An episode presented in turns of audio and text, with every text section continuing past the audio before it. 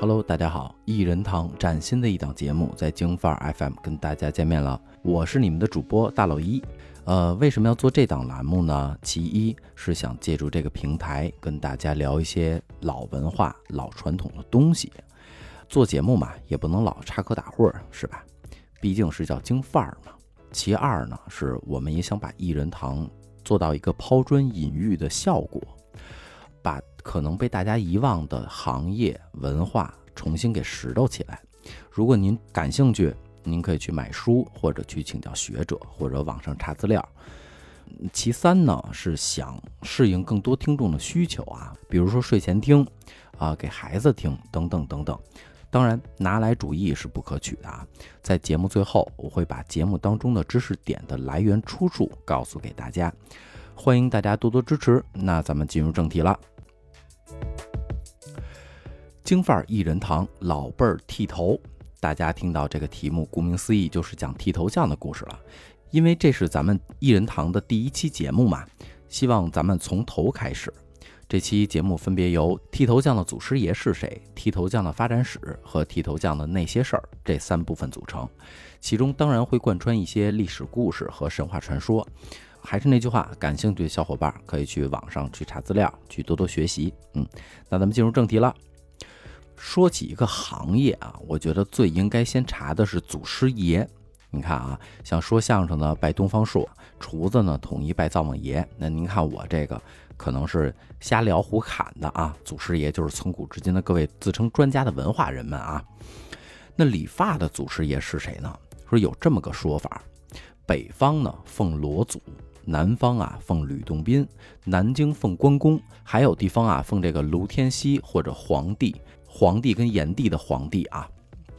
咱们今天就重点说一下这位罗祖啊，罗祖啊是博云观的道士，罗祖羽化的地方也是博云观，博云观的就是字面读法是白云观，但是老北京老家口口相传是博云观。现在博云观里还有这个罗祖的祠堂，相传雍正爷啊因为头上长疮。梳头发的时候啊，就奇痒无比，就很是恼怒，杀了几个剃头的太监。后来罗祖知道这事儿以后呢，就设计了一套剃头的工具和独创的一套推拿手法。太监用了以后，效果极佳。然后雍正爷啊，就封罗祖为田旦守医真人啊。每年农历的七月十三日是罗祖驾鹤西去的日子啊。每逢这个时候，剃头匠们会自动停业一天。为罗祖记冥寿。其实说到这个雍正爷杀剃头匠的时候啊，我就想起一个民间故事，得说说他的儿子乾隆的故事了啊。乾隆爷下江南的时候啊，正好赶上这个龙抬头，就说找人给拾掇拾掇头发。第一位剃头匠来，因为皇上嘛就特别紧张，给乾隆爷头上弄了个口子。乾隆爷这个盛怒啊，就给斩首了。第二位这个剃头匠呢，也是紧张。又给乾隆爷呢添了个新口子，随后呢也步了后尘了。这时候就有一个十岁的小孩手持剃刀啊，稳稳的把乾隆爷这头给剃完了。乾隆爷就问说：“小孩你不紧张吗？”小孩说：“刀在我手里，您的头也在我手里，我一介草民，紧张的应该是您吧？”乾隆爷一听大悦，还封了这个小孩啊五品随行官啊，有这么一个官位。当然了啊，也是在下江南的时候，因为乾隆爷呀就比较好美色嘛。第二任皇后乌拉那拉氏啊就特别生气，当着众人的面啊自断长发，诅咒这个乾隆爷啊，这个龙心肯定不悦呀，最后打入冷宫。这些呢是有正史啊，有坊间谣传，你感兴趣的可以去查一查。那咱们下面啊就说一些这个真事儿。理发这个词最早出现在宋代文献当中。朱熹在注解这个诗《周颂·梁四》中啊，有一句话叫“起笔为志”，这个“志”呢就是一个木字边一个节啊。他注解这个“志”啊，意思就是志理发器也。到了清朝啊，理发空前的发展起来了，因为大家都知道嘛，留头不留发，留发不留头嘛。清朝入关以后啊，颁布使汉人满化的剃发令，让所有汉民在十日内尽弃明朝衣冠，进行这个剃发改装，啊，服饰礼仪遵从满制。那会儿啊，在北京的东四、哎西四、地安门跟正阳门，正阳门也就是现在的前门啊，这四块地方搭建席棚，勒令过往行人入内剃头啊。违者斩首。因为这个京城啊，它地面广，它人也多啊，十日之内呢，这四块地方可能不能满足这个这个需求，于是朝廷啊就批准这个军营中的伙夫走街串巷，挑着担子，哎，串户剃头。这就是北京最初的理发业的由来。大家啊也可能看到过剃头匠的那部电影。今天咱们就来重点说一下走街串巷的剃头匠。这个走街串巷的剃头匠呢，最著名的一个工具啊，就叫换头，是沿街叫卖用的。这个换头呢，长啊大概三十厘米，类似镊子，中间有一个金属棒，上下抽动啊，这个大镊子，这个大换头就会发出这个响亮的声音啊。大家可以听这个声音啊。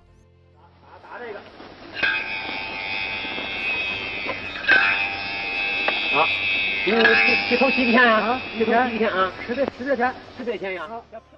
换头的敲打呢，有一定的行规跟禁忌。每当遇到这个庙宇、桥梁或者说同行，是不可以敲的啊，表示尊重。说完这个换头，咱们就聊聊最著名的叫剃头挑子一头热嘛。剃头的时候，它的那个扁担一头要担着这个火炉子，炉子上腾着热水啊。为什么？给客人敷脸用。就是，当然还有这个背刀布，这个背刀布啊，就是磨刀石的作用，但它并不是磨刀石啊，是一块布。红柜就是一个小柜子，里面放上剪刀啊、梳子、刷子等等等等工具吧。嗯，当年这个剃头匠的学徒呢，学徒时间多则五六年，前三年啊，师傅一般不教手艺，要伺候师傅一家人，哎，打水、做饭、替师娘带孩子等等等等。过了这三年以后，师傅要教什么呢？剃头匠的十六般武艺：剃、刮、梳、编、掏、剪、剃、染、捏、拿、睡、按、接、活、梳、补。这个“睡”啊，读“睡”，但是字面意思是锤，就是字面是是锤那个字。嗯，这前八种啊是头上的活，这后八种啊是身上的活。简单来说呢，就是剃头、梳头、编辫子、刮脸、掏耳朵、剪鼻毛、清眼目、染发、修胡子，最后是这个放髓，就是敲打脊椎啊、头面肩颈的按摩啊。就这一套，原来都是归剃头匠负责。说到剃头的老家，咱们听到最多的就是老家口口相传说正月里剃头死舅舅啊。其实还有一个说法，就是清朝留头不留发嘛。如果您留头发，就给您咔嚓喽，意思就是您想反清复明啊。但是从另外一个角度讲啊，也可以叫思旧，思念的思，哎，旧时代的旧，这么思旧思旧叫着，后来也就不知道谁叫顺嘴了，就变成死舅了啊。所以说您要信我说这话呢，您就正月里剃个头试试，我不负责。这是坊间谣传，有待考证。其实理发这个事儿啊，我就觉得特别的市场经济啊，同样也是一个轮回。哎，为什么这么说呢？我就拿我举个例子啊，从小在四合院长大，那会儿呢，我五舅或者八舅就拿着那个手推子，就是捏的那种啊，那个不杠油啊，特别蹬头发那种推子，就在院里给我剃头。如果大家对手推的感兴趣啊，可以去这个鼓楼外大街上的四联美发开的博物馆里看看啊，也算是一个文化推荐吧。当年我剃头啊，也没什么发型，哎，就是圆寸。后来长大了呢，就开始放飞自我了，哎，各种男士发型都有。那会儿流行 H O T 啊，三绺挡眼睛啊，杀马特那种。那会儿北京孩子还特别流行，前面特别短，后边特别长，然后还有这个两边大青皮、黑人辫儿、背头、油头、分头等等等等吧，颜色更是啊五花八门，赤橙黄绿青蓝紫啊，什么都有。这话说回来呀，谁都有个年轻的时候，对吧？也有个冲动的时候。现在只喜欢圆寸，这干净利索。老辈儿剃头匠呢，比我现在肯定还得短，能剃头嘛？这顾名思义就是剃光头啊。现在是一个追求个性的年代了啊，大家都想把自己弄得与众不同，所以也不仅限于圆寸了。这个就是市场经济带来的产物嘛。当然，随着年龄的增长啊，对任何事情，我认为都是会回归到本源，也就是一个轮回嘛。所以说，无论耳机前的听众，您是在追求个性、时尚、自我的年轻人，还是天天愁孩子怎么那么打扮的父母啊，别着急，别上火，哎，再等两年。姜文老师的电影《让子弹飞》中有一句台词：“别急，让子弹再飞一会儿。”说了这么多啊，好像有点跑题，哎，又好像没跑题，这就是咱们节目的特点。话说回来，新年将至，还是希望耳机前的听众，您这一年过得好的，咱一年比一年好；这一年过得不好的，咱从头开始。感谢大家多多支持京范儿 FM，京范儿 FM 给您带来一场地道的京味儿之旅。喜欢我们节目，也可以加京范儿的全拼加上四零三进我们官方微信，所有主播全在一起，大家一起爆笑不停歇。最后，呃，历史文献出处啊，百度文库理发的历史，个人图书馆清朝剃头匠传下十六般技艺，现今没几个会的。个人图书馆剃头匠的祖师爷是谁？百度百科罗祖，优秀作文网乾隆爷剃头，搜狐网旧事文摘老北京的理发业，民国往事老北京的剃头匠。好了，第一期的艺人堂到这里就结束啦，希望大家多多支持，好吧？那咱们下周见，拜拜。